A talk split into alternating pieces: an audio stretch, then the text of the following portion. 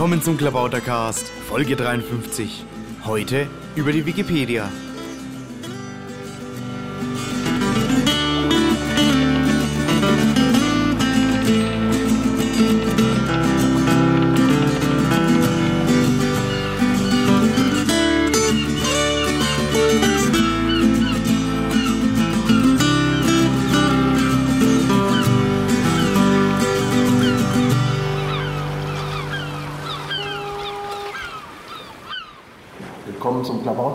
Nummer 53. Heute mit Arno Mahne, also known as Daniel Arnold. Ja, im echten Leben. Hallo. Ähm, ja, es soll um die Wikipedia gehen. Es ist ja gerade Wikipedia-Jubiläum gewesen und es gibt ja demnächst gleich schon wieder ein Jubiläum, nämlich das der deutschen Wikipedia. Weißt du ungefähr, wann das ist? Äh, ich glaube in zwei oder drei Monaten. Jedenfalls noch vor dem Sommer. Also im Frühling. Im Frühling, ich glaube Mai, glaube ich. Okay, also steht Oder einiges April. an. Ähm, jetzt gerade eben zehn Jahre Wikipedia international. Ja, und du bist ja auch ein Wikipedia-Spezialist. Wie lange bist du dabei oder seit wann? Ähm, ich bin seit 2004 dabei, ähm, irgendwann im April. Genau weiß ich jetzt auswendig nicht, aber ich habe es mal rausgefunden. Also auf meiner Benutzerseite habe ich das mal dokumentiert. Und ich bin anlässlich eines Artikels in Spiegel Online, der damals sehr viele Wikipedianer zu Wikipedia Ja. gebracht hat, zu Wikipedia gekommen. Ich erinnere mich an den Artikel, genau. Das war, glaube ich, 2004 in der Tat. Ja. Ja, naja, da bist du ja schon recht lange dabei und wir haben uns ja auch über die Wikipedia kennengelernt. Ich habe dich ja dann später sozusagen zum Chaos Computer Genau, ja. gebracht. Naja, so kann das gehen. Ja, nee, ähm, ja, und dann, dann äh, ähm, äh, hast du ja, glaube ich, ziemlich viele Aktivitäten entwickelt. Du warst, glaube ich, auch Admin bei der Wikipedia. Ja, also ich war in Wikipedia und in Wikimedia Commons war ich eine Zeit lang Admin gewesen. Äh, war auch äh, bei dem Wikimedia Support Team, also die Leute, die sich um die ganzen lästigen E-Mail-Anfragen kümmern. Mm, Und habe dann eine Weile lang diese Aktivitäten am großen Teil meiner Freizeit eingenommen. Aber ich habe das dann irgendwann auch mal zurückgefahren. Und jetzt bin ich eigentlich nur noch Gelegenheitsautor. Jetzt bist du nicht mehr Student und hast weniger Zeit. Äh, nein, das habe ich schon vorher reduziert, als ich noch Student war. Ah ja. Ja, und ähm, also auf äh, Wikimedia Commons müssen wir dann nochmal kommen, weil du da ja auch sehr engagiert warst. Äh, aber das gab es ja noch nicht so lange, ne? Das gab's, das ist ja erst später eingerichtet worden. Ja, also der hauptsächliche Grund war gewesen, dass äh, Bilder in Wikipedia, in jeder einzelnen Wikipedia hochgeladen werden mussten. Und das hat natürlich eine Menge Plattenplatz gekostet, abgesehen von Arbeit. Und äh, dass man sich für einen zentralen Medienserver äh, entschieden hatte. Und den hat man dann auch auf MediaWiki aufgesetzt, was nicht ganz schmerzfrei abgelaufen ist, aber was sich dann doch als ja, praktikables Mittel herausgestellt hat. Mhm. Und wann war das ungefähr? Das müsste 2005, 2006 gewesen sein. Mhm, ja, ja, genau. Also ich erinnere mich, das war schon, dann gab es die Wikipedia schon einige Zeit und dann hieß es eben, wir machen mal dieses Wikimedia Commons. Und da warst du ja auch gleich von Anfang an sehr engagiert, ne? Genau. Ähm, ich hatte mich also in Wikipedia zusammen mit anderen ähm, ein bisschen um so Bildrechte gekümmert. Ich meine, wie in jedem äh, Internetprojekt passiert es halt, dass Leute einfach Dateien wild hochladen, ohne sich über Urheberrechte Gedanken zu machen. Und die lästige Aufgabe, die wieder wegzulöschen, äh, musste halt in jeder Wikipedia allein getan werden. In, äh, in Wikipedia selber, in der deutschsprachigen, hatte ich mich da schon mit drum gekümmert.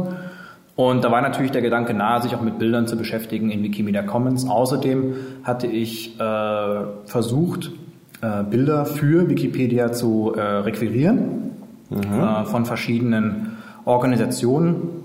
Ja, das ist natürlich auch ein wichtiger Aspekt. Also wir, wir springen jetzt wirklich von einem Thema zum nächsten, von all denen, die ich mir überlegt habe.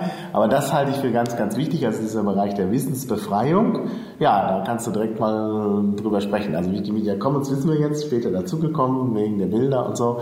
Dann Wissensbefreiung, ja. Genau. Und äh, ja, zur Wissensbefreiung mh, Also was hast du da gemacht? Du wolltest dann bestimmte Bilder bekommen, ne? Ähm, ja, äh, eines der größten Projekte, was leider fehlgeschlagen ist, muss man sagen, war äh, der Versuch, die ESA dazu zu bewegen, also die Europäische Weltraumbehörde oder Agentur, ähm, dazu zu bewegen, ihre Bilder unter einer freizügigen Lizenz zu veröffentlichen, wie es auch die amerikanische NASA tut. Mhm. Und äh, weil, also mein, mein Gedanke war gewesen, die ESA hat sehr viele schöne Bilder, die wir in Wikipedia nicht verwenden können, weil sie eben für nicht kommerzielle Zwecke ähm, nur zur Verfügung stehen. Mhm. Und äh, wir hatten dann auch einen relativ guten Kontakt gehabt, aber das ist dann leider äh, nicht ganz zum Ziel gekommen. Aber ich denke, wir haben auf diesem Wege doch einige Füße in die Tür gekriegt, sind auch in, bei verschiedenen Organisationen wahrgenommen worden. Also ich hatte zum Beispiel mit Leuten aus Frankreich von Wikipedia, Wikimedia da sehr eng zusammengearbeitet, zum Beispiel der Fimenach zum Beispiel. Ähm, in Wikipedia ist Not a Fish bekannt. Mhm. Und äh, die haben also da auch im Rahmen von Wikimedia France, glaube ich, in Paris einige Sachen auch dann da einen Fuß in die Tür gekriegt. Ah. Auch wenn das Projekt selber nicht zum Erfolg geführt hat. Andere Sachen waren jetzt zum Beispiel ähm, Bilder von äh, Abgeordneten des Bundestags. Da mhm. hatte ich mal zu einem Mitarbeiter eines Abgeordneten recht guten Kontakt gehabt und hatte da auch einige Bilder dann in Wikipedia hochgeladen. Dann zu meinem Lieblingsthema, äh, Astronomie, also das ist ein Hobby von mir, hatte ich einige Hobbyastronomen mal im Internet einfach angeschrieben gehabt und hatte ihnen von Wikipedia mhm. und Wikimedia Commons erzählt und ihnen also konkret gezeigt, dass wir viele Artikel leider ohne Bilder haben und da ein Bild mehr als 1000 Worte sagt. Ähm, habe ich also dafür geworben, dass ihre Bilder diese Artikel illustrieren. Mhm. Und da hatten auch einige mir zugesagt gehabt und ja, so fing das an. Andere waren deutlich erfolgreicher als ich, das muss man natürlich auch sagen. Also ich denke zum Beispiel an Matthias Schindler, der ja. da wirklich also Phänomenales geleistet hat.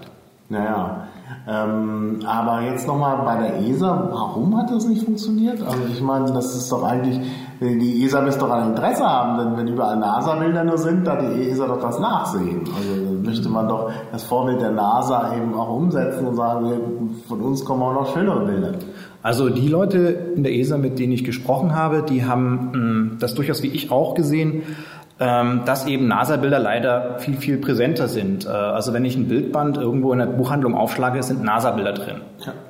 Einfach weil diese Bilder halt unter Public Domain sind. Das liegt an einem speziellen amerikanischen Bundesrecht, dass eben Bilder von Bundesbehörden in den USA gemeinfrei sein müssen. Mhm. Und äh, in Europa gibt es also nichts Vergleichbares. Ähm, da ist auch der Kommerzialisierungsdruck von Behörden leider immer noch relativ groß. Und äh, in der ESA hat das dann nicht zum Erfolg geführt, weil einfach ähm, ja, das ein multinationales Gremium, Konsortium und so weiter ist, wo halt viele verschiedene Leute verschiedenste Ansichten haben, die unter einen Hut zu bringen nicht ganz leicht sind. Also der Status quo war eben nicht kommerzielle Benutzung und das davon wegzukriegen war halt uns nicht möglich bis dato. Ja. Und äh, es waren auch in der ESA einige Bedenken, dass eben äh, Bilder der ESA in äh, unschönen Kontexten erscheinen. Also ein Beispiel, was Sie da genannt hatten, war zum Beispiel ähm, tatsächlich Pornografie, dass also ähm, wenn man Bilder jetzt unter eine freie Lizenz stellen würde, dass dann irgendwelche mh, mm, Leute dann also Sex in Outer Space äh, damit äh, erstellen könnten und die ESA-Bilder in ein äh, schlechtes Licht drücken könnten. Das ist doch Quatsch. Man kann doch dann auch entsprechende Lizenzen, ich meine, die gibt es ja schon und man kann ja selber Lizenzen auch formulieren.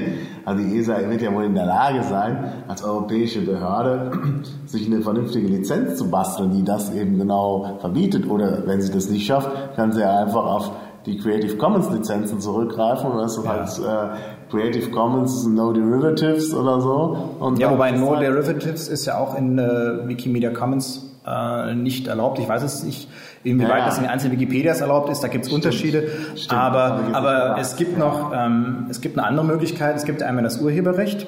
Mhm. Und dann gibt es auch noch solche Sachen wie Persönlichkeitsrecht. Also wenn zum Beispiel Fotos von Personen, ist es grundsätzlich so, selbst wenn das Foto unter einer freien Lizenz steht, mit dem Bild darf nicht alles getan und gelassen werden, was man gerne ja, hätte. Aber Sterne sind ja keine Personen. Es ging zum Beispiel um Astronautenfotos, auf die jemand irgendwas anderes draufsetzt. Oder wobei jetzt die also da ist es ja kein Problem wie das Persönlichkeitsrecht. Genau, aber auch jetzt, äh, wenn man jetzt äh, Creative Commons verwendet, kann man ja sagen, okay, Veränderungen müssen unter einem anderen Namen veröffentlicht werden, mhm. dass eben nicht die ESA in schlechte Reputation gerät. Aber da waren einfach die Bedenken zu groß und ähm, ich war auch damals, ähm, ich würde sagen, ja, eine anonyme Person aus dem Internet, die plötzlich an dieser Person mehr oder weniger per Zufall herangeraten ist. Äh, die uh, we are from the Internet. Genau, ja. Wobei ich muss wirklich sagen, der eine Kontakt, den ich hatte, also der war uns sehr aufgeschlossen und der hatte wohl auch schon in, in diese Richtung mal gearbeitet gehabt, aber ja. ja. So was ich mitgekriegt habe, war das also sehr schwierig. Da gingen also innerhalb der ESA die Meinungen wohl leider auseinander und bis heute hat sich daran wohl nichts getan. Was ich nach wie vor sehr schade finde, weil. Ja, die haben einfach die Chance verpasst. Ne? Also das ist halt dann immer dieser Spruch, den man dann hört, geht doch sterben. Äh, also sie haben einfach ihre Chance verpasst und damit ist jetzt eigentlich aus, ne? wenn man das NASA-Bilder nimmt. Ne? Das ja. ist ja klar. Ja. Und wie gesagt, ich meine, zum Beispiel Bilder von Mars Express, äh, um ein Beispiel zu nennen, sind sicher mindestens genauso interessant wie die von Global Surveyor. Das sind beides Mars-Sonden. Mhm. Aber wenn man jetzt Mars-Bilder sieht, dann sieht man halt nur die äh, der, der NASA-Sonden. Ja, genau. Ja. ja. Ja, gut, das hat halt nicht funktioniert. Da kann man nichts machen. Aber es gibt ja andere, die anders reagiert haben. Zum Beispiel äh, ähm, das, das, äh, äh na, das Bundesarchiv hat genau, sehr viel ja. zur Verfügung gestellt. Das ist gerade schön für die ganzen historischen Bilder. Wenn man also irgendwas nachguckt zur deutschen Geschichte, gibt es meistens Bilder und da hat das Bundesarchiv offensichtlich keine Probleme gehabt. Ja, weil diese ganzen Bilder aus der Nazi-Zeit, die können auch missbraucht werden. Natürlich. Und da haben sie offensichtlich kein Problem damit. Nein, aber und das Bundesarchiv hat davon ja auch sehr profitiert.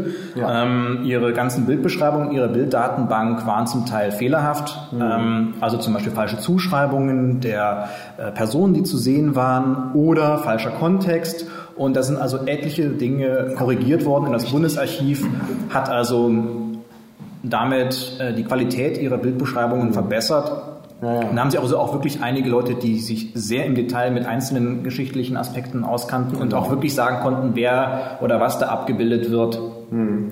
Ja, das ist ein enormer, äh, also enormer Fortschritt gewesen dadurch. Also wir haben sicherlich sehr, sehr profitiert, profitieren auch sicherlich immer noch. Und da sieht man eben, dass in so einem Bereich sowas wie Crowdsourcing einfach mal unheimlich wichtig ist. Das, äh, naja, das haben ja auch andere gemerkt. Also ja. die Sache mit dem Bundesarchiv hat ja schnell Nachahmer gefunden. Die Stiftung Preußischer Kulturbesitz hat ja dann auch alles Mögliche online gestellt. Oder die Fotothek oder war es glaube ich auch noch gewesen, so ein, so ein Bilderarchiv verschiedenster ähm, mhm. ähm, deutscher Fotografen, wo Teile wohl online dann gestellt wurden, auch innerhalb ja. von Wikipedia. Ja, auch Na, von Wikimedia Commons. Äh, ja, Wikimedia Commons, genau. Ähm, und natürlich ein Vorreiter darf man nicht vergessen. Die Leute, die die erste Wikipedia-DVD rausgebracht haben, ah. haben damals natürlich, das waren so mit die ersten gewesen, ähm, also damals war das Direct Media, die Firma mhm. gibt es meines Wissens nicht mehr. Nee, heißt ähm, aber jetzt Cenodot. Oder ja, äh, jedenfalls die. Und es gibt noch mehr, also äh, die hatten also keine Werbung machen, genau. aber daraus sind ja andere Firmen hervorgegangen. Also genau. Zum Beispiel auch ein Print-on-Demand-Verlag, äh, der, der Contumax Verlag ähm, der ja auch äh, interessante Konzepte hat, weil er ja auch die Sachen, die er veröffentlicht, also die Bücher, auch immer gleich als PDF ins Netz stellt, so dass man sie gar nicht kaufen muss. Aber auch da sieht man eben das Geschäftsmodell. Die Leute sind dadurch interessiert und wollen natürlich auch den Rest haben und wollen es auch als Buch haben. Und dann läuft der Laden. Also wie gesagt, das ist das äh, zur Verfügung stellen von offenen äh, Daten ist halt, oder von freien Daten, hat halt auch immer einen positiven Effekt auf Verkaufszahlen. Ja. Ich denke auch gerade jetzt Fotografen haben ja. das ähm, in Wikipedia und Wikimedia Commons vor allen Dingen erkannt. Also kenne ich auch einige persönlich, die also in Wikimedia Commons ihre Fotos hochladen und dann eben direkt auch in dem Bild reinschreiben, wenn sie dieses Bild nicht unter einer freien Lizenz weiterverwenden möchten oder unter anderen Bedingungen dürfen Sie mich gerne kontaktieren. Und dann ist dann halt eine Kontaktadresse angegeben und das ist durchaus legitim. Ja, und stimmt. Da fällt mir ein, ich wollte noch mal eine Vorlesung hochladen bei Wikimedia Commons. Da gibt es genau. auch noch ein paar Schwierigkeiten, weil wahrscheinlich die Dateien teilweise zu groß sind. Denn man kann immer nur bis zu 100 Megabyte hochladen. Das ist also auch ein Problem. Aber kriege ich hin. Muss man ja. halt Dateien verkleinern. Genau. Also mit Bildern hat sich da tatsächlich in einiger äh, in der mhm. letzten Zeit auch sehr viel getan und ja, wir rufen hier nochmal auf, wer also Bilder hat oder irgendwie Medien, wie gesagt, meine Vorlesungen sind ja mehr so Screenshots, ähm, also Vortragsfolien, natürlich meine, meine Stimme dazu, oder Audiodateien, wenn die jemand hat, oder auch Videos. Oh, wie gesagt, man hat nur diese Begrenzung ähm, für die Einzeldatei. Gut, dann kann man halt natürlich seine Dateien auch splitten. Also wenn man da irgendwas hat, von dem man denkt, das könnte alle möglichen Leute interessieren, dann kann man das da hochladen und ich glaube auf Wikimedia Commons gibt es auch nicht so Löschdiskussionen. Mm, die gibt es durchaus auch, aber die beziehen sich meistens eher auf eben rein den urheberrechtlichen Aspekt. Genau, ja, ja. Und äh, was man halt nicht machen sollte, man sollte es nicht mit seinem persönlichen Partyblock verwechseln. Also dass man da jetzt Das ist klar. Part aber das ist das ist eigentlich die einzige Einschränkung. Das sollte man nicht tun, aber wenn man sonst ein schönes Foto hat, äh, zum Beispiel, ja, was habe ich da mal hochgeladen? Eine Flasche Clubmate. Genau, ja. Also das- das, das kann man für die Wikipedia mal gebrauchen, ist ja dann auch verwendet worden. Ähm, naja, dann habe ich halt dieses Foto da hochgeladen und da gibt es auch wirklich dann niemand, der sagt, oh nee, das ist aber jetzt nicht relevant genug. Genau, weil die Flasche Club Mate- schönes Foto kann man ja immer mal gebrauchen, man weiß Genau. ja hinterher nicht wofür. Also das kann man wirklich nochmal sagen. Also natürlich keine Partybilder, das geht schon deshalb nicht, weil natürlich Persönlichkeitsrechte da berührt sind. Eben, ja. Und sowas wird natürlich gelöscht. Wenn, wenn rechtliche Problematiken da sind, dann sagt man besser, lieber erstmal löschen. Ich weiß das auch, ich habe mal ein Denkmal fotografiert, ähm, das ist auch gelöscht worden, weil äh, wir zwar in Europa die Perspektive Freiheit haben, aber in den USA nicht. Ah, okay. Ach, das Da- war dann also ein modernes Denkmal gewesen. Genau, Okay. genau. Und da war natürlich das Problem, dass man da die Zustimmung desjenigen haben muss, der das Denkmal gemacht hat. Gut, aber da ist ja mindestens in Deutschland und Österreich fein aus dem Schneider raus, aufgrund der Ja, Panoramafreiheit. genau, genau. Das gibt's aber da in den USA nicht. Das war ein Foto, was ich, was ich in New York gemacht habe.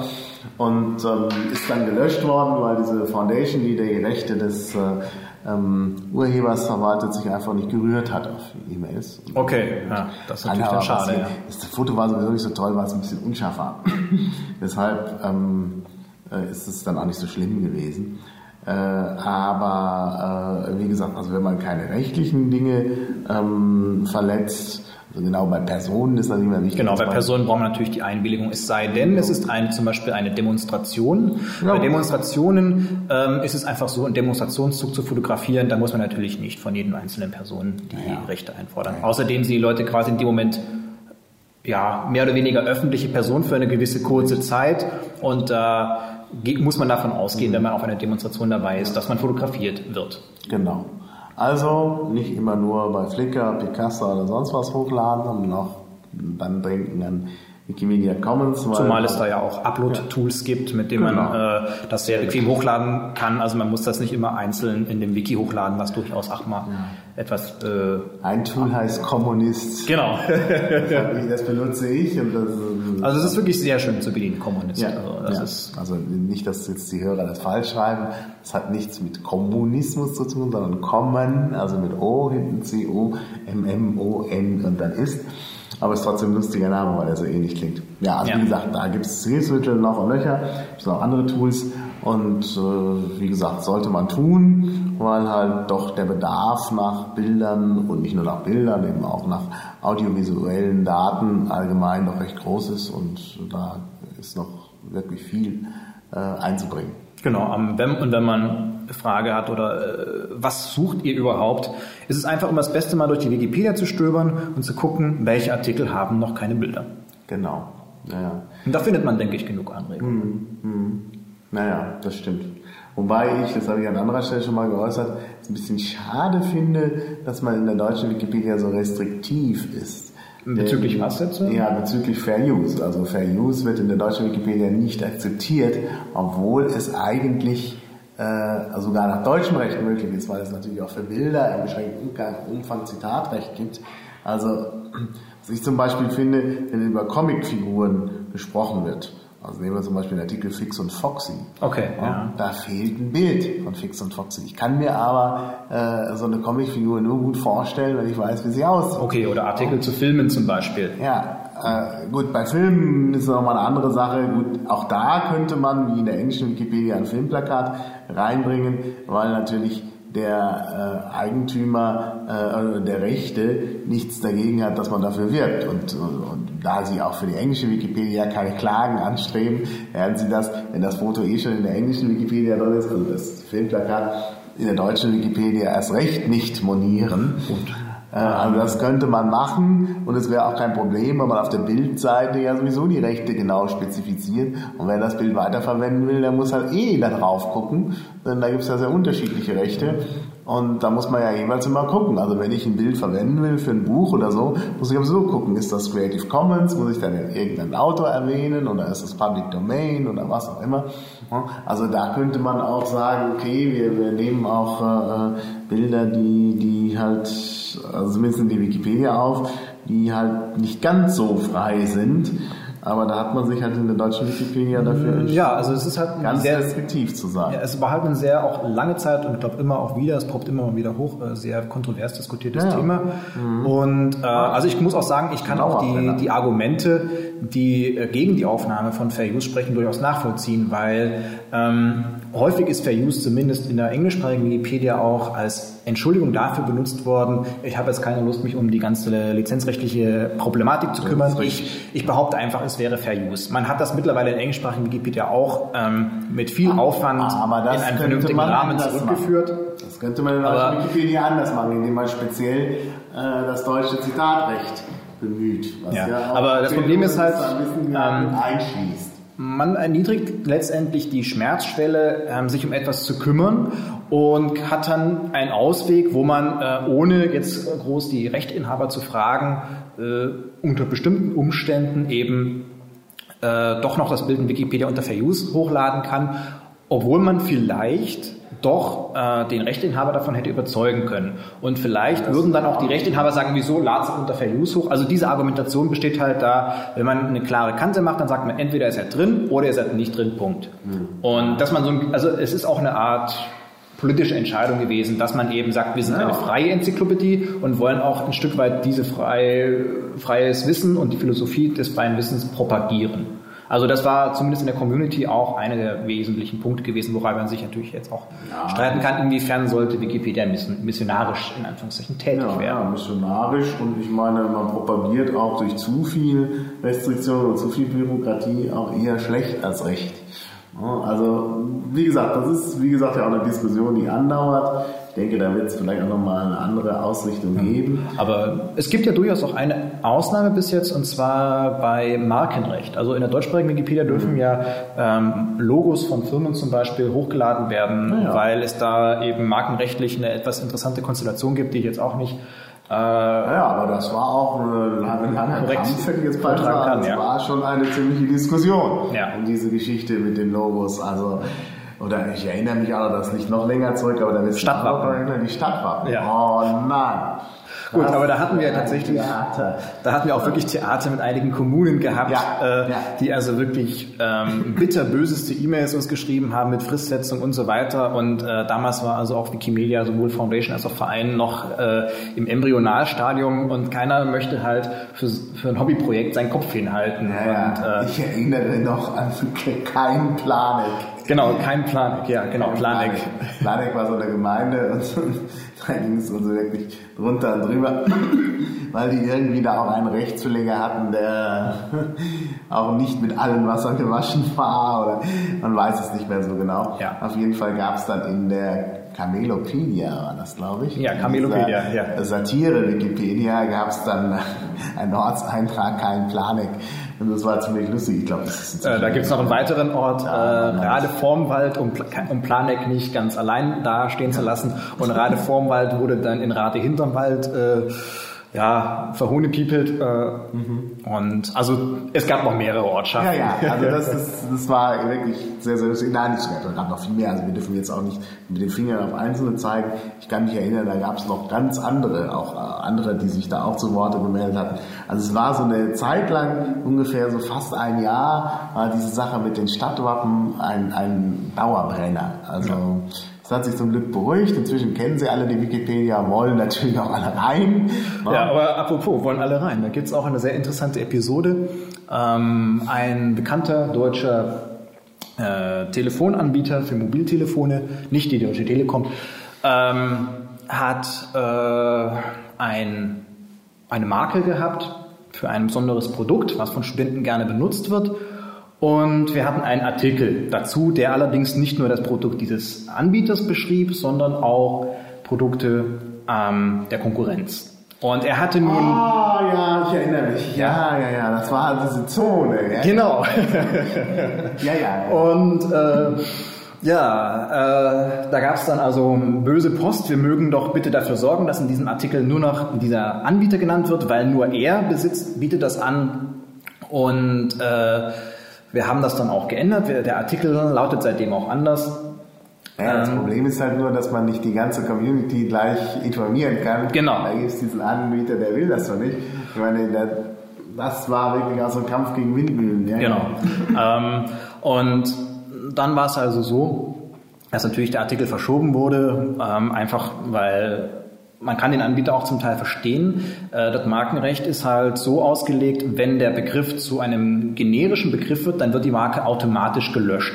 Ähnlich hat es zum Beispiel auch äh, die Suchmaschine Google gemacht äh, mit dem Deutschen, mit dem Duden. Der wurde dann auch ähm, ermahnt, dass Googlen eben nicht im Internet suchen heißt, sondern mit Google suchen.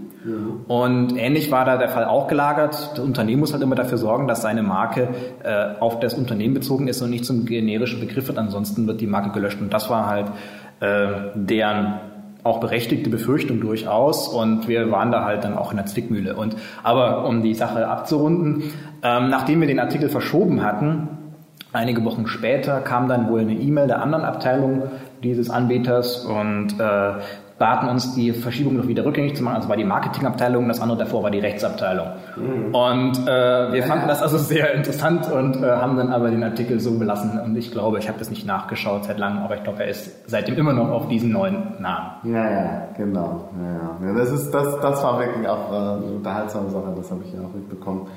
Ähm, ja, gut, das kann ja, kann ja passieren.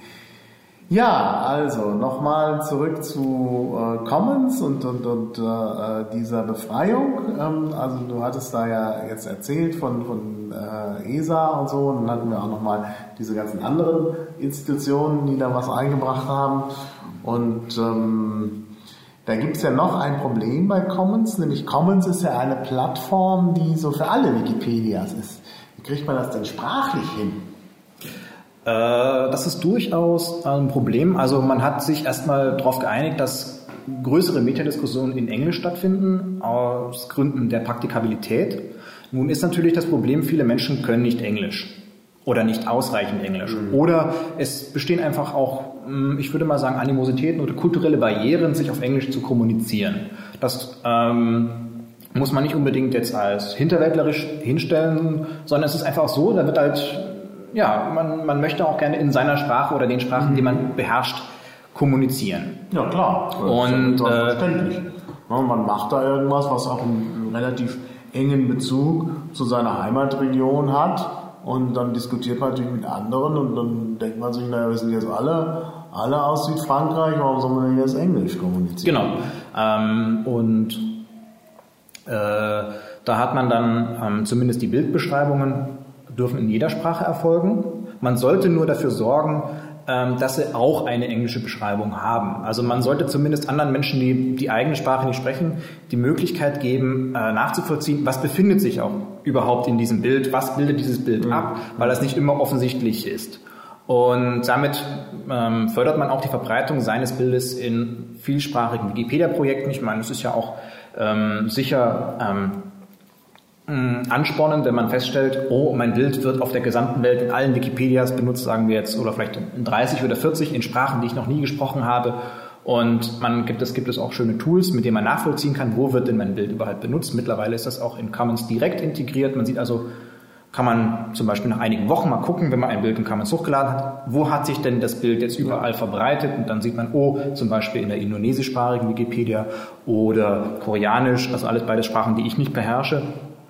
Und äh, ich fand das auch doch äh, sehr befriedigend und man hat da auf diesem Wege auch interessante Kontakte kennengelernt, die man sonst möglicherweise nie äh, so äh, hätte haben können. Ja. Und äh, ansonsten ist es so, dass auch die ganzen Beschreibungen, wie jetzt das Commons, das Hochladen und so weiter funktioniert und auch die ganzen einzelnen ja, Regeln, die es tatsächlich auch gibt, ähm, die sind in vielen Sprachen. Und, äh, aber man muss trotzdem natürlich sagen, man muss sich ein bisschen äh, durchfuchsen. Das muss man schon ehrlich sagen. Mhm. Also es ist nicht ganz so poliert wie die Wikipedia, auch wenn da wirklich viele Menschen sich äh, sehr Mühe geben. Aber ich behaupte, es lohnt die Mühe, weil man auf diesem Wege wirklich, es ist so eine Art zentraler Knotenpunkt aller Wikipedias und anderen Wikimedia-Projekte, wie zum Beispiel Wikisource zum Beispiel, die ja ebenfalls äh, Wikimedia Commons auch als ihre zentrale Datenbank für ihre ganzen eingescannten äh, mhm. Bücher benutzen. Ähm, oder auch Wikinews zum Beispiel, was jetzt meines Wissens auf Englisch vor allen Dingen ähm, äh, im Leben ist. Die haben also auch natürlich ihre Pressefotos zum Beispiel dort hochgeladen. Ähm, Wikibooks zum Teil, wobei die jetzt eher weniger Fotos haben, aber im Prinzip alle Wikimedia-Projekte ähm, laden da ihre Bilder hoch. Natürlich auch jetzt zum Beispiel die Meta-Projekte der Wikimedia Foundation, also jetzt zum Beispiel äh, gibt es jetzt ein Wiki zu zehn Jahre Wikipedia. Natürlich werden auch dort die Bilder meines Wissens wohl integriert. Also insgesamt sind es, glaube ich, um die 800 Wikis, mhm. die ähm, Bilder der, von Wikimedia Commons benutzen. Also wirklich ein sehr großes. Ja, ich könnte aber das ja auch benutzen für irgendwas anderes. Also wenn ich die Lizenzen beachte, kann ich da auch Bilder direkt aus Wikimedia Commons so verlinken, dass die zum Beispiel in meinem Blog erscheinen oder so. Man könnte sie zumindest verlinken. Ich weiß jetzt nicht, ähm, es gab tatsächlich mal die Idee, Wikimedia Commons auch weiter zu öffnen, dass man mhm. das direkt integrieren kann. Wie weit diese Idee gediehen ist, weiß ich nicht. Es nannte sich, glaube ich, Instant Commons, nannte sich das Projekt, glaube ich. Mhm. Das, ähm, hatte, glaube ich, Erik Möller damals angestoßen gehabt. Wie weit das jetzt gediehen war? Stimmt, ich erinnere mich, ja, ja. Mhm. Weiß ich nicht. Ähm, also ich fand die Idee damals äh, gut. Ich hatte damals, man kann es auch natürlich nachlesen, hatte mhm. ich einige Bedenken gehabt, was man jetzt macht, wenn jetzt, äh, wie man Leute informiert, wenn ihre Bilder verschoben wurden zum Beispiel oder auch gelöscht wurden. Wie kann man die Leute in diesen ganzen Projekten überhaupt informieren? Hallo Leute, bitte Aktion, hier ist ein Problem, eure Bilder, die in diesen Artikeln auftauchen, könnten bald gelöscht sein. Das ja. war längere Zeit ein Problem Wikipedia. Mittlerweile hat sich das dank Düsentriebs Tools auch ähm, erheblich verbessert. Ähm, also es wird einfach ähm, auf relevanten Seiten in der deutschsprachigen Wikipedia und in anderen Wikipedias darauf hingewiesen, folgende Bilder werden in diesen Artikeln verwendet. Äh, in Commons hat jemand angemerkt, hier fehlen noch Informationen und wir fürchten, mhm. dass wir es löschen müssen, bitte rührt euch. Und damit hat man dieses ja. ähm, Problem doch, glaube ich, weitestgehend entschärft. Ja. Naja gut, also was die Wikipedias äh, angeht oder die, die, die Wiki, die Schwester-Wikis von Wikipedia, da ist es ja nun nicht so ein Problem, ähm, weil ja in Wikimedia Commons angezeigt ist, wo die Bilder verwendet genau, werden. Genau, mittlerweile. ändern genau. will, muss man halt die alle kontaktieren genau. oder selber ändern. Ähm, das ist wirklich mittlerweile, das war leider lange Zeit nicht der ja, Fall ja. gewesen, aber dass dieses Feature drin ist, das macht die Vernetzung der Wikipedias über Wikimedia Commons natürlich mhm. sichtbar mhm. und so eine in Anführungszeichen einfache Maßnahme, die natürlich technisch unten sehr viele mhm. Änderungen äh, erforderlich machte, hat da die, auch die Sensibilität für solche Dinge ja, erheblich verbessert. Ich bin ja nach wie vor der Meinung, ein großer, großes Plus der äh, Wiki-Projekte also dieser Wiki-Projekte im Rahmen äh, von Wikimedia ist ja, dass die Links relativ konstant sind, dass man halt immer dass man immer gut darauf verlinken kann, weil man eigentlich davon ausgehen kann, dass der Link eben auch äh, vorhanden bleibt, außer es kommen irgendwelche Löschaktionen in der deutschen Wikipedia. Da heißt natürlich immer ein Problem da. Aber wenn man davon absieht, hat man eine relativ große Linkkonstanz und das ist ein großes Plus, das hat man nämlich bei vielen anderen Anbietern nicht. Also auch ja. seriöse Anbieter, ähm, sagen wir mal irgendeine Zeitung, nehmen jetzt nicht die FAZ, die hat ganz blöde lange Links, die sind völlig unverdaulich, aber andere Zeitungen, da denkt man sich, naja, wenn da eine Information steht, bleibt die da auch erhalten. Aber die Realität sieht halt anders aus. Gut, wenn es dann zum Beispiel jetzt in einen kostenpflichtigen Bereich Dinge, verschoben wird und ja, die URLs sich ändern. Oder dass Dinge ja. einfach anders organisiert werden plötzlich dann, äh, dann ändern sie, was die FAZ irgendwann demnächst wohl machen wird. Ich gehört, wegen ihrer unbequemen Links, sie dann anderes CMS benutzen und dann geht, bricht halt alles auseinander, wenn man darauf verlinkt hat. Und da kann man also bei äh, Wikipedia und Wikimedia Commons ganz also ziemlich davon ausgehen, dass sich so viel nicht verändern wird ja. und dass die Links eigentlich erhalten bleiben werden. Erstens das und Zweitens gibt es ja jetzt bei wissenschaftlichen Publikationen äh, vollkommen unabhängig davon auch das äh, DOI-System, wo es also eindeutige Nummern für, jeden, für jede mhm. Publikation gibt. Ja. Und äh, damit kann man dann über diese äh, Links immer auf diesen Artikel referenzieren ähm, für alle Ewigkeiten. Und warum sollten sowas. Zeitungen nicht auch mal haben? Vielleicht haben wir Wikipedia sowas auch, aber auch jetzt die, der oft gehörte Einwand, naja, so ein Wikipedia-Artikel, wenn ich den verlinke, da ändert sich ja dauernd da drin was. Ich verlinke ja auf etwas Unbekanntes. Ähm, kann man auch dadurch entschärfen, indem man auf die Version verlinkt. Das kann man. Das ist die simpelste Maßnahme. Oder also eine dedizierte Version, die von einem bestimmten Tag herausgreift. Ja, oder wenn es einem um eine ganz bestimmte Formulierung geht. Aber genau. eigentlich will ich ja auf äh, nur darauf verlinken. Also ich habe ja eine, eine, komplizierte Sache genannt in einem Blogartikel und dann will ich das verlinken, damit die Leute nachlesen können, was das ist. Und dann bin ich natürlich auch daran interessiert, dass, dass der Artikel immer besser wird. Das also ist ich werde nicht eine bestimmte Version nehmen. Wenn ich aber an bestimmten Formulierungen hänge oder irgendwas ganz Spezifisches, was seltsam ist in dem Artikel diskutieren will, dann sollte ich natürlich die Version verlinken. Man könnte natürlich zum Beispiel jetzt sagen, okay, ein Kompromiss wäre zum Beispiel auf die letzte stabile Version oder gesichtete Version äh, verlinken. Ja. Was ist zum Beispiel auch eine einfache Maßnahme. Damit kann man also erreichen, dass in seinem Link, wenn man über diesen Link geht, äh, nicht zufälliger Vandalismus zum Beispiel genau. auftaucht. Also wie gesagt, gibt verschiedene Möglichkeiten und das ist natürlich auch sehr, sehr praktisch, das ist ja. ganz klar. Aber ich denke jetzt zum Beispiel auch nochmal, um auf die Löschpraxis zurückzukommen, äh, da gab es durchaus in der deutschsprachigen Wikipedia einige ähm, Probleme und ich finde es auch wirklich schade, dass Artikel gerade zum Beispiel zu Schulen äh, gelöscht wurden, auch ja, zu anderen Themen. Ähm, aber das Interessante, was ich fand im Internet, haben sich die Diskussionen meiner Meinung nach zum Großteil immer an Artikeln entzündet, wo ich sagen würde, da würde ich lieber noch ein bisschen abwarten. Das Thema ist gerade dermaßen im Schwange, dass es noch sehr diffus ist, darüber ähm, was zu schreiben. Lieber ein paar Wochen abwarten, dann gucken, kann man Artikel dazu schreiben. Ähm, und was ich persönlich also vor längerem bemerkt habe, ist, dass zur Frühzeit des World Wide Webs ähm, oder auch des Internets ähm, relativ wenig Artikel da sind. Ich hatte zum Beispiel zur ersten Webcam hatte ich einen Artikel geschrieben zum Trojan äh, Coffee Pot, ähm, der in Cambridge in Großbritannien war. Das war die erste Webcam.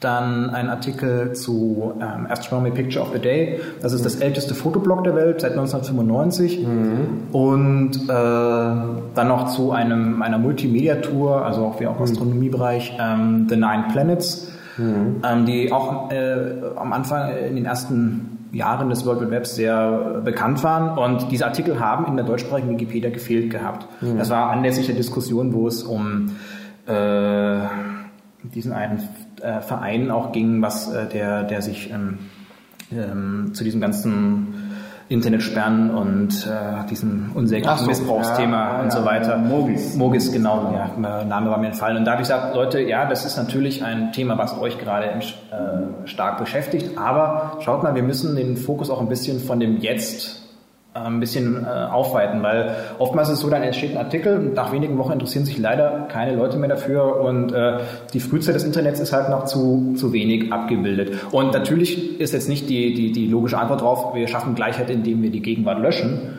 Ähm, ja, das, das ist natürlich auch nicht äh, die Lösung der Sache. Wikipedia hat ja den Vorteil, dass man da eben auch solche Sachen wie Mogis finden kann oder könnte zumindest, ähm, wenn sie nicht gelöscht wird.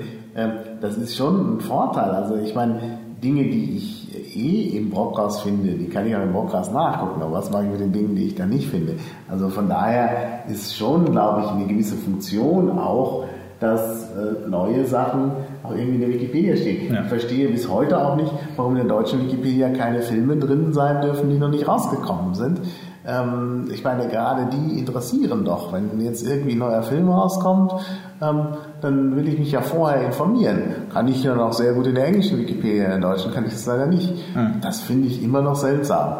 Also warum macht man das? Also klar, ich, als die Wikipedia noch ganz neu war, konnte man sagen, ja, wir wissen nicht, ob die Informationen dann auch sicher sind. Ja gut, aber das war ja in der Anfangszeit der Wikipedia nicht das Thema.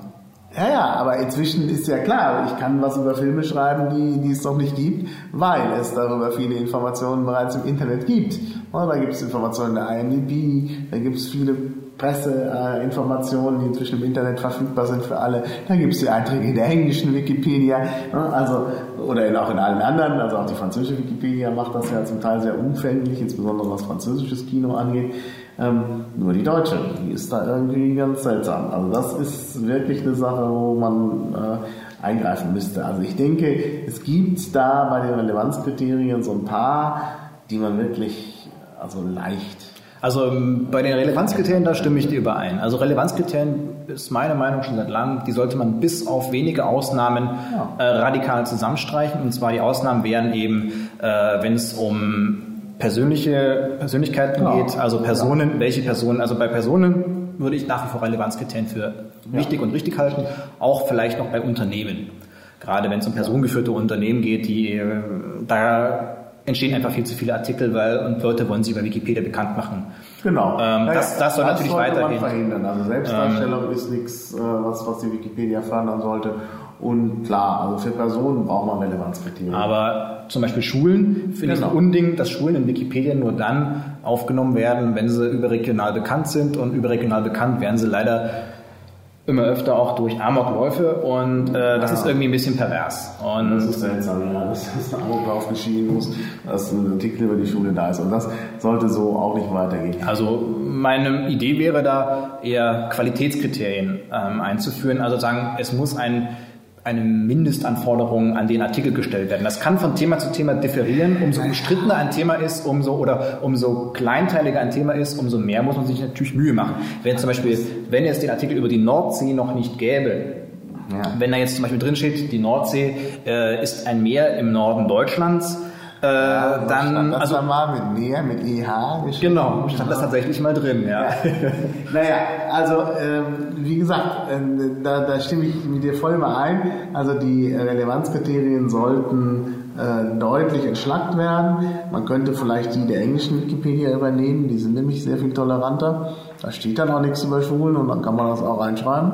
Also das ist schon, äh, also das sollte man vielleicht tatsächlich irgendwie in der Richtung äh, verändern. Ja. Ähm, und dieser andere Aspekt mit der Artikelqualität, da weiß ich auch nicht, ob das, ob das so gut ist. Denn ich meine, mhm. jeder fängt mal klein an. Und äh, man sollte vielleicht da auch nicht die Hürde zu groß machen. Denn, ähm, also ich weiß, man hat mhm. die Hürde mal groß gemacht, weil es mal so eine Zeit gab, wo man sagt, ach, es wäre besser, wenn die Artikel ausgebaut werden. Gut, und man kam irgendwann nicht hinterher. Dann gab es halt diese, diese artikelfreien Sonntage und so. naja, ja. aber das braucht man heutzutage gar nicht mehr, weil die Community sich ja auch vergrößert hat. Und da finde ich, sollte man vielleicht doch ein bisschen Mut zum Stop wieder haben. Denn ich meine, ich sehe das ja bei mir. Da gibt es immer was, wo ich denke, Mensch, ach, das ist nicht in der Wikipedia, müsste man mal anfangen. Und dann denke ich mir, ach, ich kann das nicht anfangen, weil ich mir dann erstmal sozusagen in meinem Artikelraum oder offline äh, erstmal was zusammenschreiben muss über eine Zeit ja, lang, bevor schlecht. ich das das erste Mal veröffentliche. Ähm, weil wenn ich da nur einen Stub reinmache, dann wird das gleich gelöscht. Und das ist eigentlich nicht so gut. Also früher war das ganz anders. Da hat man mal was angefangen hat dann irgendwie was anderes gemacht, weil man halt auch was anderes zu tun hatte. Und dann ist man nach drei Tagen zu seinem Stub zurückgekommen und hat gesagt, ach, Wunder, das ist ja, gut, aber schon alles drin. Das, also, und dann war man natürlich motiviert und hat alles gleich noch weiter verbessert. Und das ist so ein bisschen das, was jetzt fehlt. Also Stub, also kann man sich kaum noch trauen. Also ja, ich meine, ich meine, gut, die, die, Definition von Stub ist natürlich auch höchst subjektiv. Also ja. ähm, immer Leute, einige Leute sagen, ein Stub ähm, ist ein bis zwei Sätze.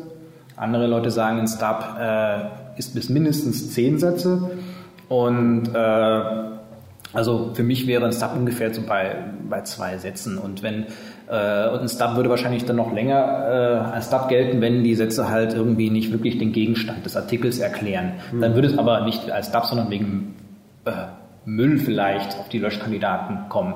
Mhm. Und ähm, also ich habe jetzt zum Beispiel auch eine Weile her einen Artikel zu Tourismusbüro und äh, ja, äh, Besucherzentrum geschrieben. Die sind relativ kurz, diese Artikel. Mhm. Und äh, ich muss allerdings auch zugeben, ich hatte da an diesen, an den Formulierungen dieser Artikel hatte ich länger gefeilt. Ich habe auch keine passenden Quellen zugefunden. Ja, auch ein großes Problem. Ja, ja, das ist auch so ein Punkt. ja, es gibt ähm, so Themen gerade im Bereich der Populärkultur oder der genau, ja. allgemeinen Kultur, wo es halt schwierig ist, irgendwie, ähm, also so, so, so äh, Quellen zu finden. Also wie gesagt, Tourismusbüro ist halt irgendwie so ein einschlägiger Punkt. Ja. ja.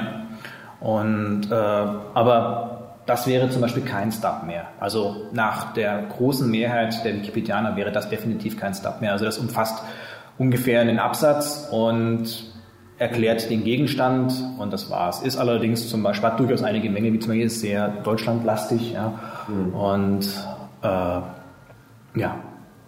Ja. Und Gut, das kann ja ausgebaut werden. Genau. Denke, aber, aber das wäre zum Beispiel jetzt ein Artikel, der definitiv äh, in Wikipedia so in Ordnung ist. Also man muss da keine ausgearbeitete ähm, längliche Dokumentation oder Dissertation möglicherweise gar schreiben und äh, was daran kranken auch einige Artikel an ihrer Länge.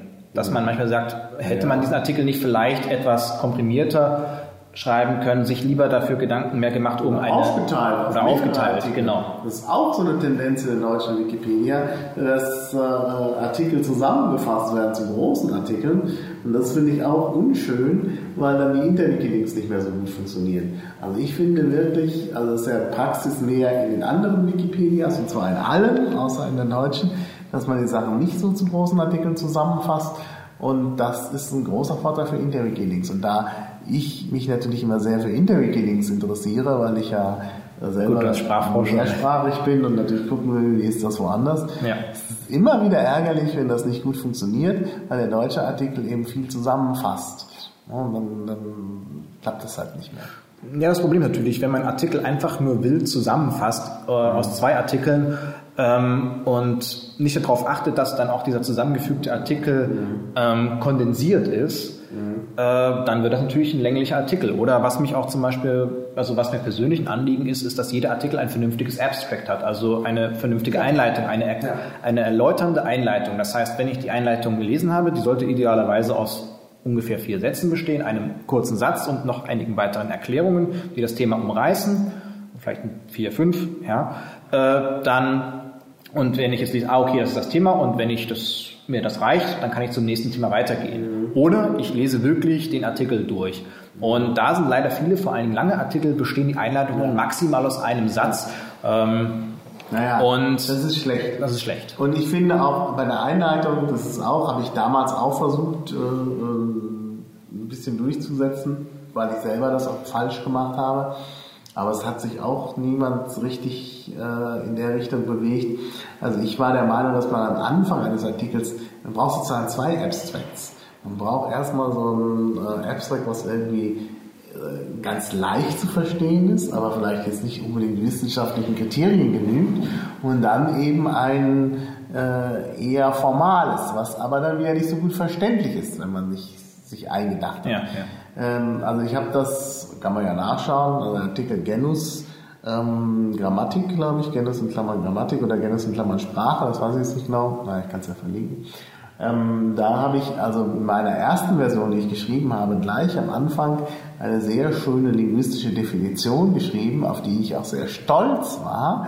Aber was mir nicht aufgefallen ist, sie konnte eigentlich keiner verstehen. Gut, der Oma ist durch den Oma-Test gefallen. Genau. Also der berühmte Wikipedia-Oma-Test Genau. kann man auch nachlesen im Meta-Raum der Wikipedia, was ja. der Oma-Test ist. Genau.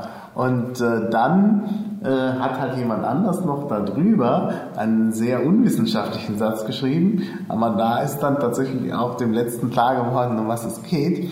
Und äh, äh nachdem ich erstmal so ein bisschen pikiert war, ähm, über die Unwissenschaftlichkeit habe ich dann aber nachher eingesehen, dass es genau richtig ist, dass man es genau so machen muss. Und äh, wenn ich unter dieser, diesem Gesichtspunkt andere Artikel anschaue, ist es oft halt so, dass ich denke, meine Güte, also entweder ist es nur Oma-mäßig am Anfang, das ist aber eher selten. Meistens wird eingestiegen auf sehr, äh, äh, also ist der Einstieg auf sehr hohem Niveau. Mathematikartikel fallen mir genau, da als Beispiel ein, ja. Genau. Und dann ist man, äh, ja, in der Linguistik ist es teilweise auch so. Okay, ja. Und dann ist man ja, ratlos eigentlich als Nicht-Experte. Genau, es soll ja keine Enzyklopädie von Experten für Experten sein, sondern von Leuten, die mehr wissen, für Leute, die weniger wissen. Das können Experten sein mhm. und jeder ist auf seinem Gebiet Experte, aber man muss nicht äh, irgendeine formale Qualifikation dafür vorweisen. Also gerade wenn es jetzt um Gesellschaftsthemen geht, zum Beispiel jetzt äh, ähm, Comics oder irgendwelche Gesellschaftsphänomene, wie jetzt ähm, Mode zum Beispiel, gibt es ja auch die verschiedensten Strömungen. Ja? Mhm. Ähm, zum Beispiel jetzt das fällt mir jetzt gerade ein, das japanische Cosplay zum Beispiel. Das ist ein Phänomen, das wird halt von irgendeiner Gruppe getragen und die Leute aus dieser Gruppe sind natürlich dann auch kompetent, darüber zu schreiben. Und das können durchaus auch natürlich Kinder und Jugendliche sein.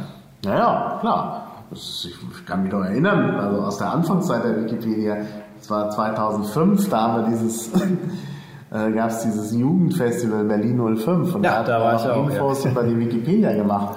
Und da saßen halt dann zum Teil ganz junge Schüler, so die 10, 11 Jahre alt waren, ähm, und dann was geschrieben haben über Dinosaurier. Ne? Das war natürlich, hatte natürlich überhaupt keinen wissenschaftlichen Anspruch, aber damals war man halt noch nicht so verbohrt. Da gab es halt dann so einen Stub, der in ein bisschen unbeholfenem Deutsch über Dinosaurier geschrieben hat, über irgendeine Dinosaurierart. Und später kamen dann andere und haben da was draus gemacht, mit Foto und sonst was allem. Ja. Naja, Foto von Dinosauriern Ja, aber ist da schwierig, hab, aber ja. ja. Ich habe es mir jetzt zum Beispiel in Wikipedia zur Angewohnheit gemacht, wenn ich etwas sehe, was mir gefällt, was vielleicht noch nicht perfekt ist oder manchmal sogar wirklich schon perfekt ist, dass ich direkt äh, in die Versionsgeschichte gehe, mir anschaue, wer ist denn der Hauptautor dieses Artikels und diesen Autor dann, äh, oder Autorin natürlich auch, ähm, einfach auf der Diskussionsseite anschreibe. Und dann zum Beispiel sage, das Ja, hat mir sehr gefallen ähm, und oder ich hätte noch folgende Ideen und wenn ich merke, dass ein Neuling ist, dann schreibe ich natürlich auch personalisiert dann gleich hier hast du folgende weitere Informationen und versuche so wenig wie möglich ähm, vorgeformulierte Texte zu verwenden. Ähm, das kann man natürlich nicht durchhalten, wenn man alle Leute begrüßen möchte. Aber wenn man sich ein paar Leute raussucht aus seinem Interessengebiet, einfach mal schaut, wer hat denn sonst noch was Ja, geschrieben, klar. wer ist denn neu und die einfach anschreiben und das muss man nicht groß formalisieren, sondern einfach nur ansprechen, dann kann man solche Leute vielleicht auch halten und äh, wenn dann mal, ich meine, Stinkstiefel gibt es überall, auch eben leider in der Wikipedia, Ja. wenn dann mal ein Stinkstiefel auf diese Person zukommt, dann hat die zumindest schon einen Bezug, hier hat doch Genau. jemand mich direkt nett und freundlich angesprochen. Also Genau. das ist, denke Nee, ich, ist eine sehr gute Maßnahme, das sollte man sicherlich machen. Ja. Und ähm, weil es jetzt so ein bisschen so englische Wikipedia, deutsche Wikipedia ging, ähm, also ich würde sagen, die deutschsprachige Wikipedia hat ähm, andere Stärken und Schwächen als die ja, englischsprachige klar, Wikipedia. natürlich. Also man sollte nicht den Fehler machen, alles nur in der englischsprachigen Wikipedia nachzuschlagen, ähm, weil da steht sowieso alles und das ist äh, die, die Muttersprache des Internets und so weiter. Also das ist ein Argument. Nein, nein, nein. Also es gibt viele Bereiche, wo die englische Wikipedia ganz schlecht ist. Und wo auch andere, wo zum Beispiel die französische Wikipedia sehr viel besser Genau. ist. Also gerade mit Bezug auf Afrika und so ist die französische Wikipedia einfach mal besser, weil da mehr Leute auch direkt schreiben können. Ja. Und das geht halt in der englischen Wikipedia dann weniger gut und in der deutschen dann schon mal gar nicht. Ja. Also es ist schon so, dass, dass äh, man sicherlich gut daran tut, eben tatsächlich auch mehrere Sprachen, so man sie kann, zu konsultieren. Manchmal ist es, auch, äh, ist es auch gut, wenn man die Sprache nicht so gut kann, denn äh, ähm, dann gibt es halt vielleicht in der anderen Sprache eine zusätzliche Abbildung oder irgendwas. Also das ist dann schon ganz hilfreich. Ja. Also was ich zum Beispiel eine Stärke der deutschsprachigen Wikipedia finde, ist, dass die ähm, Bürokratie, also den, der Verwaltungsoverhead durch irgendwelche Vorlagen und so weiter in der deutschsprachigen Wikipedia im Vergleich zur englischsprachigen Wikipedia äh, sehr reduziert ist. Also man hat schon frühzeitig äh, gesagt, dass bestimmte Verwaltungsvorlagen, ich erinnere mich dann noch an die Stub-Vorlagen, äh, einfach keinen Sinn machen. Weil es sieht jeder, der Artikel ist kurz, ich muss nicht denjenigen auch noch darauf hinweisen, dass dieser Artikel kurz ist. In der englischsprachigen Wikipedia hat man das Stub-Problem auch gelöst, also der berühmte Ambrosius-Stub, äh, das war ein Däne, glaube ich, gewesen, der hatte tatsächlich, glaube ich, 13 Stub-Hinweise gehabt bei dem Artikel, also wenn man nach Ambrosius-Stub im Internet sucht, wird man da also das auch noch finden. ähm, also das war so ein Extrembeispiel. Andere Beispiele sind natürlich auch... Ähm, aber das ist auch wieder in der deutschsprachigen Wikipedia wie in der englischsprachigen Wikipedia ein Problem, äh, so Metavorlagen wie ausbordende äh, Informationsboxen. Und dass also Wikipedia eben vom Text lebt und nicht so sehr von diesen äh, Factsheets. Also eben kein, Wikipedia sollte halt kein Quartett sein. Naja, klar. Hm. Naja. Nö, aber, aber ich denke, da ist auch, glaube ich, so eine gewisse Konvergenz. Ich glaube auch in der englischen Wikipedia. Genau, also man lernt ist ja das voneinander Nicht mehr so mit den, äh, mit den vielen Stub-Bausteinen. Also, ja. Oder der berühmte Spoiler bei Filmen. ja, ja. Die Spoilervorlage Vorsicht, hier wird der Inhalt verraten. Gut, wenn ich den Wikipedia-Artikel aufmache, dann erwarte ich, dass der Inhalt verraten wird. Und Ja, das stimmt. Obwohl man das auch, also ich finde, Oder wie Kunst siehst du das? Ja, naja, das hängt natürlich so ein bisschen vom Film ab. Manchmal kann man das nicht vermeiden. Aber, ähm, also ich finde schon auch interessant, wenn halt ein Film so beschrieben wird, dass nicht jedes Detail verraten wird. Gut, das hängt ja wirklich vom Film ab und es muss natürlich eine Inhaltsangabe da sein, denn man kann ja nicht von allen Leuten verlangen, dass sie sich alle Filme anschauen. Genau. Ähm, aber äh, es ist klar, wenn ich in der Wikipedia nach einem Film schaue oder nach einer Serie, dann ist, äh, dann kriege ich natürlich viel mit. Aber es ist auch sinnvoll, gerade bei Serien. Äh, gut, in der deutschen Wikipedia ist das jetzt nicht so ausgeprägt, aber in der englischen Wikipedia gibt es ja von berühmten Serien dann pro Folge einen Artikel. Okay. Und dann kann man natürlich die ganze Serie durchlesen. Das ist praktisch, wenn man eine Folge verpasst. dann kann man sich schnell okay. Ja. informieren. Nein, also klar, aber in der deutschen Wikipedia ist man da ja zurückhaltender, was Serien angeht. Ähm, aber es ist klar, wenn man in die Wikipedia schaut, kriegt man da Informationen. Wenn man die Informationen nicht haben will, weil man halt doch noch irgendwas anschauen will, dann muss man dann Oh. vielleicht auf den Blick in die Wikipedia verzichten oder nur die Teile des Artikels lesen, wo nicht die Handlung beschrieben wird. Das ist ja ein Unterabschnitt. Ja. Und das sollte ja gewährleistet sein, dass es einen Unterabschnitt gibt und dass nicht irgendwelche Dinge verraten werden im Abschnitt über, über den Regisseur oder so. Gut, okay, das ist natürlich ein eindeutiger Fehler des Artikels. Und, Okay. Äh, ja, ähm, vielleicht könnte man sich ja da auf einen Kompromiss einigen, zum Beispiel, dass man bei Serien Artikel zu Staffeln in der deutschsprachigen Wikipedia schreibt. Also ich Ja, könnte ja. mir gut vorstellen, dass eine Zusammenfassung einer Staffel, äh, dass das Genau. äh, Genau. handhabbar wäre. Ja gut, dann klappt es mit den Interwiki-Links auch wieder nicht so richtig. Okay, gut, das Ja, gebe ich aber zu. im Moment ist ja so, dass, dass die Tendenz besteht, dass alles in einem Artikel. Das ist dann wiederum auch das Problem, dass die Dadurch wird der lang. Artikel sehr, sehr lang und auch da ist dann mit Verlinken auch nicht mehr so viel. Also das ist ähm, Aber man könnte ja vielleicht mit Staffelartikeln anfangen und dann sehen, Ja. wie sich das entwickelt. Äh, ob jetzt. Müsste man versuchen, wird natürlich wieder Widerstand geben und Naja, hat auch nicht so aber- die Zeit, das auszukämpfen. Ne? Aber vielleicht haben das andere diese Zeit. Also ich persönlich für mich ähm, versuche durchaus immer noch nach gewissen Ur-Wikipedia-Prinzipien wie ignoriere alle Regeln, das Ja, was ja. nicht heißt, äh, äh, gehe mit der Axt durch den Wald und äh, leg mal alle Bäume um, Naja. sondern einfach, wenn du der Ansicht bist, der begründeten Ansicht bist, dass eine Regel hier nicht ganz greift, dann mit der gegebenen Sensibilität breche diese Regel. Und solange eben weitere Grundregeln wie zum Beispiel ähm, die Wiki-Kette, also Höflichkeit, äh, Respekt gegenüber, gegenüber anderen und ihrer Arbeit besteht, ähm, gültig. Also zum Beispiel deswegen finde ich, ähm, gerade Löschanträge sind eigentlich immer wie eine Ohrfeige für diejenige, für die Ja. Person. Ähm, und äh, was ich im Internet manchmal versucht habe, den Leuten klarzumachen, einen Löschantrag darf jeder stellen. Das finde ich persönlich auch gut so. Ähm, nur ist oftmals so der Eindruck, das sind die Löschadmins. Und äh, da sind oftmals viele Personen auch wirklich ähm, schlecht gemacht worden, die dafür gar nichts können. Also gibt es nicht die Admins. Ich meine, ich war selber mal Administrator und habe ich immer gedacht, Gott, in welcher Clique bin ich hier? Ich kenne meine Clique gar nicht. Also weil wir sehr heterogen auch gut, waren. also es gibt solche und solche. Es gibt Natürlich, ich, Admins, äh, die gut vernetzt stimmt. sind und ständig im IRC rumhängen und sich dann eben absprechen. Nee, es gibt noch einen, einen sogenannten Design Error, wie man sagt auf Englisch. Also so einen grundsätzlichen, äh, also, also sagen wir mal, einen grundsätzlichen Fehler im Design, in der Art, wie das gemacht ist. Äh, bei den Löschungen, es wird gesagt, gelöscht wird nicht nach Mehrheit, sondern nach den Argumenten. Genau. Ja, genau. Das ist aber jeder, der sich mal ein bisschen mit Wissenschaft beschäftigt hat, äh, sagt, äh, das geht ja gar nicht. Es ist ja nicht messbar, äh, die Stärke des Arguments. Es geht also ein Admin her und interpretiert die Argumente und lässt sich dann auf die eine oder andere Position ein. Also das ist in der Tat äh, eine Schwierigkeit. Also eigentlich müsste man das anders machen. Also wenn man sagt, Abstimmung äh, ist, äh, wollen wir nicht, sozusagen, ja, der Admin entscheidet nach der Stärke der Argumente, nach der Kraft der Argumente. Kraft der Argumente ist halt irgendwie etwas, was man nicht greifen kann. Gut, Ja? ich meine- das ist letztlich dann Willkür. Und das ist wirklich Willkür in der, in der Art und Weise, wie man äh, Willkür definiert. Äh, also der ist da eben, äh, also Willkür ist da eben sozusagen eingeplant Ja. in das System. Und das ist, oder nennen wir es nicht Willkür, weil das so einen negativen Beigeschmack hat, also was wie Arbitrarität. Ja. Äh, und Gut, äh, das möchte ja. man eben eigentlich so nicht haben. Also das ist, äh, dadurch entstehen, entstehen eben leider auch viele äh, Probleme. Hm.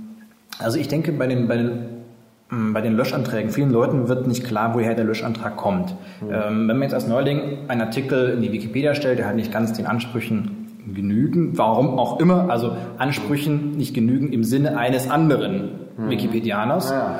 ähm, der noch lange nicht irgendeine Mehrheit hinter sich haben muss, sondern auch nur ein, erstmal ein Individuum ist, mhm. ähm, dass man erstmal das natürlich wie eine Ohrfeige auf seine gesamte Arbeit, die man sich da gemacht hat, betrachtet wird. Und äh, solche Leute, die solche Löschanträge stellen, wird man wahrscheinlich nie ganz rauskriegen. Die wird es immer geben und ich habe da auch mehrfach versucht, diesen Leuten zu sensibilisieren, nicht stur einfach Löschanträge stellen, sondern wirklich Löschanträge auf die Artikel stellen, wo erkennbar der Autor keinerlei Interesse dran hat, äh, auch nur annäherungsweise äh, den Artikel qualitativ auf einen Stand zu bringen, wo er lesbar ist, also zum Beispiel bei Werbeartikeln. Mhm. Ja? Wenn also jetzt das super tolle neue Produkt von Firma XYZ äh, da beworben werden soll und dann also nur PR bla bla in der Diskussion kommt, dann natürlich darf man einen Löschantrag stellen. Das, das ist auch ja, von der Mehrheit so getragen. Ja. Aber wenn jetzt zum Beispiel jetzt um ein Thema geht, jemand hat vielleicht äh, um ein spezielles äh, Denkmal zum Beispiel einen Artikel geschrieben in einem Ort und hat sich da halt mh, hm, noch nicht ganz glücklich äh, ausgedrückt. Vielleicht ist nicht ganz klar, in welcher Stadt steht dieses Denkmal. Ähm, oder auch zum Beispiel ein mh, hm, ein Softwareprojekt zum Beispiel ja, wird beschrieben und äh, dann ja, äh, dann ist das übliche Linux-Distributionsargument, das ist ja die zehntausende Linux-Distribution und natürlich ja. muss man dann sagen, okay, bei Softwareartikeln ist häufig das Problem, die bestehen aus reinen Featurelisten. Featurelisten interessieren außer denjenigen, der äh, gerade diese Software mit anderer Software vergleicht, vielleicht noch ja, äh, niemanden, aber der Leser an sich erstmal wissen, was macht das Programm und so weiter. Ähnlich beim Denkmal, wo befindet sich dieses Denkmal, ja. für wen oder was ist dieses Denkmal aufgestellt, mhm. dass also bestimmte elementare Fragen beantwortet werden. Und äh, wenn man es da zum Beispiel erreichen könnte, dass mh, hm, eine andere Person einfach von sich aus sagen könnte, okay, nein, den Löschantrag äh, mh, hm, möchte äh, äh, ziehe ich persönlich zurück erkläre mich aber bereit, dieser Person spontan zu helfen. Also so eine Art spontanes Mentoring. Also was ja, ja. nicht so formalisiert ist, sondern einfach nur einer sieht, okay, diesen Artikel, ähm, das Thema liegt da persönlich am Herzen. Mhm. Ich helfe jemandem anders, diesen Artikel zu verbessern. Dass man sagt, ja. nein, okay, Löschantrag weg, äh, bearbeiten, äh, X hilft Y. Also das muss man ja gar nicht formalisieren, das könnte man ja einfach reinschreiben in die Löschdiskussion. Nur ja gut, aber dann ist oftmals die Löschdiskussion... Wenn genau diesen Satz dann ein löschender Admin übersieht. Nein, aber dann ist auch häufig das Problem, viele Leute, die einen Artikel schreiben, äh, finden die Löschdiskussion zum Artikel nicht, obwohl sie eigentlich ja in diesem großen äh, Banner oben verlinkt ist. Das ist tatsächlich ein Problem, dass Dinge, die außerhalb jetzt ihres äh, Fokuses passieren, also die haben jetzt sich sehr viel Mühe in diesen Artikel ähm, investiert mhm. und kriegen diese Löschdiskussion, die ganz woanders stattfindet, nicht mit. Mhm. Also da halte ich es wirklich für zielführender, einfach im Artikel zum Beispiel die Löschung gegen erstmal ein Mentoring auszutauschen, was ja. ich, also gegen eine andere Vorlage, bla bla, äh, wie auch immer man das ausgestaltet und man sich bereit erklärt, äh, ich als mh, hm, bereits in Wikipedia erfahrener äh, helfe diesem Autor. Und äh, man kann dafür auch eine Frist natürlich dann sich ausdenken, also ich sage mir zwei Wochen vielleicht. Und wenn sich innerhalb dieser zwei Wochen nichts getan hat, dann kann man wieder zu dem alten Verfahren zurückkehren. Aber ja. das würde, glaube ich, sehr viel böses Blut ähm, ja, ja, beseitigen. Stimmt, Wäre, glaube ich, auch ohne überbordenden Bürokratismus ähm, möglich. Und äh, trotzdem würde der, das Qualitätsniveau der Wikipedia äh, deswegen nicht sinken, eher im Gegenteil. Ja, klar. Also man, jede Löschung ist natürlich auch immer ein Qualitätsverlust, weil halt Informationen verloren gehen. Ja, äh, also klar, also man muss natürlich dann noch sehen, wenn man eine andere Möglichkeit hat, ja, also zum Beispiel Artikel auszubauen oder irgendwie zu helfen, wie du das gerade vorgeschlagen hast, ist sicherlich immer der bessere Weg. Ja. Und wenn er dann funktioniert. Das ist ja auch nochmal schwierig, äh, ich kann ja sagen, ich verstehe, dass dieser Artikel wichtig ist, würde gerne diesen neuen Wikipedianer und den Autor unterstützen, ähm, aber ich selber bin kein Experte. Das heißt, ich brauche die Hilfe des anderen. Da stellt sich heraus, der ist selber auch kein Experte. Ja, gut, aber ich denke, man, schwierig. man, aber man kann sich vielleicht dann auch im Team, äh, ich sag mal, zusammenfuchsen. Ja, ja. Der eine weiß das andere, der andere weiß das und man ergänzt sich da vielleicht auch. Also Zusammenarbeit ist natürlich immer gut. Und also wichtig fände ich, dass das möglichst unbürokratisch funktioniert, ohne Formalismus, wie jetzt, äh, ich melde mich an einem Mentoring-Programm an. Ja, ja, also das, klar. das fände ich, das wäre, das, das geht, das, das, das läuft äh, da äh, Ja, ja. ins Leere. Ja, formalisieren sollte man nicht zu viel. Genau. Das ist sowieso schon, wir hatten das ja schon angesprochen mit den Relevanzkriterien, aber es ist sowieso schon so, dass es in der deutschen Wikipedia viel zu viele Regeln gibt. Genau, man sieht dann irgendwann den Wald vor lauter Bäumen nicht Genau. mehr. Ja, ja. Aber da muss man leider auch sagen, gerade internetaffine Menschen und auch die viel zitierten Nerds äh, sind manchmal Kontrollfreaks. Mhm. Und äh, das muss man auch manchmal ein Stück weit selbst reflektieren und sagen, ich muss mich mit meinem Regelwahn zurücknehmen.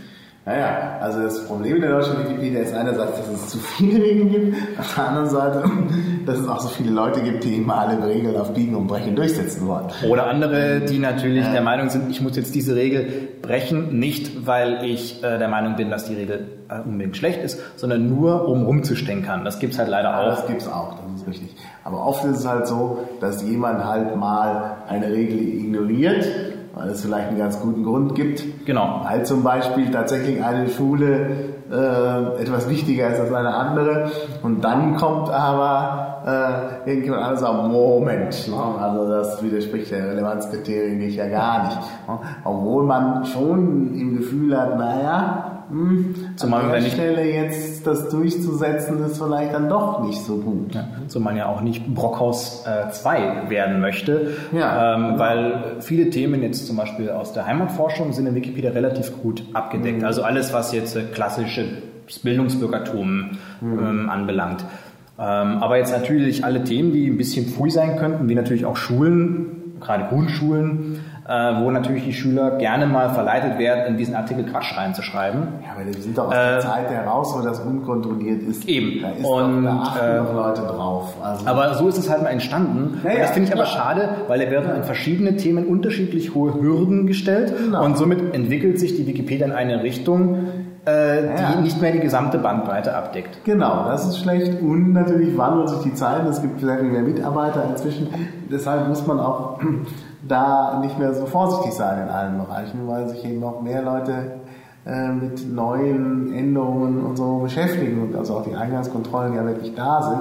Von daher kann man auch viel gelassener an bestimmte Ja, zum Beispiel, also ein konkretes Beispiel von der Schule war, wo ich damals auf das Schulthema aufmerksam war, war das Gymnasium in Eschenau. Das ist also in äh, Mittelfranken äh, in der Nähe von Nürnberg. Und dieses Gymnasium hat einen relativ großen Einzugskreis als Landkreisgymnasium.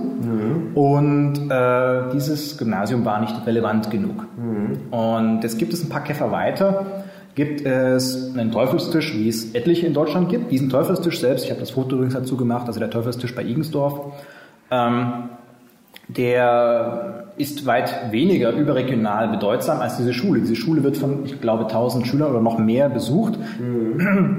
Wenn dieser Teufelstisch ein regionaler, oh, das habe ich gerade. So, ähm, ein Was ist überhaupt ein Teufelstisch? Das ist auch wieder so eine Sache, die muss ich erstmal nachschlagen in der Wikipedia. Ähm, ein Teufelstisch ähm, ist ein, ein Stein, der noch mit dem restlichen Fels verbunden ist über eine schmale Säule und oben breit wird, Ah, also pilzförmig. Und oftmals ist es so, dass bei diesen Teufelstischen die Säule sehr dünn ist und der obere Kopf wie eine lose Platte auf dieser Säule draufsteht. Oder manchmal ist es auch einfach ein Stein, der so diamantförmig ausschaut und auf die Spitze gestellt ist. Und früher hat man natürlich gedacht, wie kann dieser Stein in der Landschaft stehen und hatte dann eben im Mittelalter gesagt, das hat der Teufel aufgebaut. Deswegen Ja. der Name Teufelstisch. Und äh, da die sind halt durch Erosion entstanden, einfach unten Ja, äh, erodiert es schneller als oben, weil das Gestein oben zufälligerweise etwas härter ist und dadurch entsteht diese Formation. Ja. Und da hatte ich also diesen Teufelstisch als Beispiel rangezogen. Der ist doch regional weit, äh, überregional weit weniger bedeutsam, trotzdem interessant und ich freue mich, dass er in Wikipedia ist. Während diese Schule hat einen viel, viel größeren Wirkungskreis, weil sie auch viel, viel mehr Menschen berührt. Äh, da wird für mich nicht ganz klar, warum die nicht bedeutsam sein soll. Ja, genau.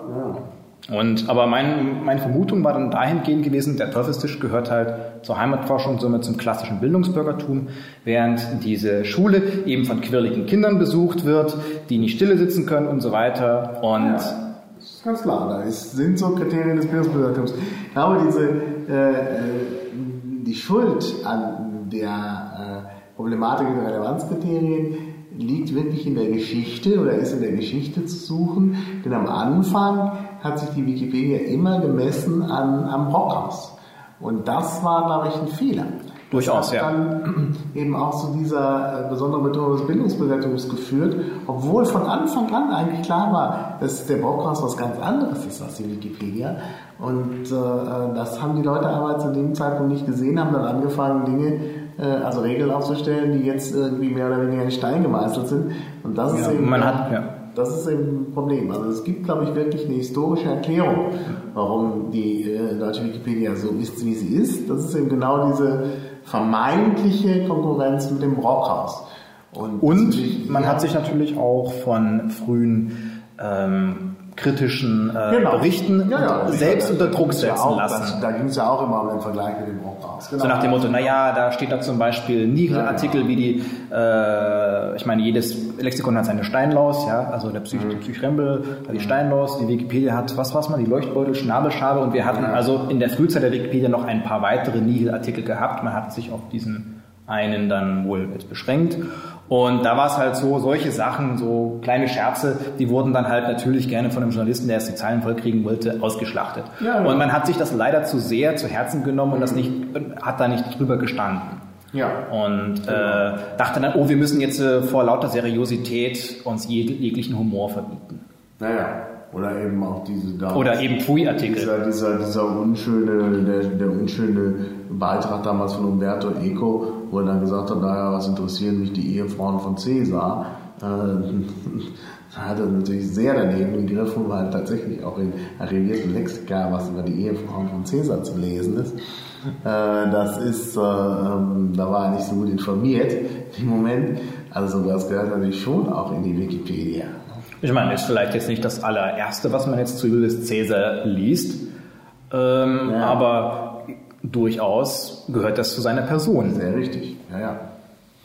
Also wie gesagt, da gab es eben einige Fehleinschätzungen, die dann dazu geführt haben, dass äh, äh, einige Leute sich dann zu viele Regeln überlegt haben, die in die falsche Richtung gehen. Naja, Ja. kann man ja vielleicht noch revidieren. Ja, wir müssen langsam zum Schluss kommen. Gibt es noch irgendwas Wichtiges, was wir noch ansprechen müssen? Momentan fällt mir Hast du nicht noch andere, bei anderen Projekten mitgearbeitet? Ja, also ich habe natürlich bei, bei OpenStreetMap ein bisschen mitgemacht, also Genau. auch so eine Art Schwesterprojekt, unabhängig von Wikipedia, Ja. ähm, wo es natürlich darum geht, eine freie Karte zu erstellen. Mhm. Und ähm, dieses Projekt hat qualitativ ähm, sämtliche anderen Kartenwerke, die es so im Internet gibt, Ja. abgelöst. Ja. Und das kann man wirklich definitiv sagen. Also damit kann ich Fragen beantworten, wie wo ist der nächste Briefkasten, Ah, ja. wo ist der nächste Glascontainer, wo ist die nächste Bushaltestelle und so weiter und so Machen wir weiter. mal irgendwann einen Podcast über OpenStreetMap. Aber OpenStreetMap scheint mir auch ein sehr, sehr wichtiges äh, Projekt zu sein und ich würde mir auch wünschen, dass da die Zusammenarbeit mit der Wikipedia noch ein bisschen intensiver würde. Ähm, auch in dem Hinblick, dass vielleicht Wikimedia Deutschland als Verein eben auch äh, OpenStreetMap mehr unterstützt. Ja, Zumal ja der Wikimedia-Verein nicht nur auf Wikipedia von seiner Ja. Satzung her fixiert ist, sondern ein Genau. Verein zur Förderung freien Wissens und Ja. somit auch breiter aufgestellt Ja. ist. Ja. ja, dann bedanke ich mich. Ja. Und dann Gerne. schauen wir mal, wie es so weitergeht mit dem freien Wissen. Also, tschüss. Tschüss. Auf Wiederhören. Bis zum nächsten Klabautercast.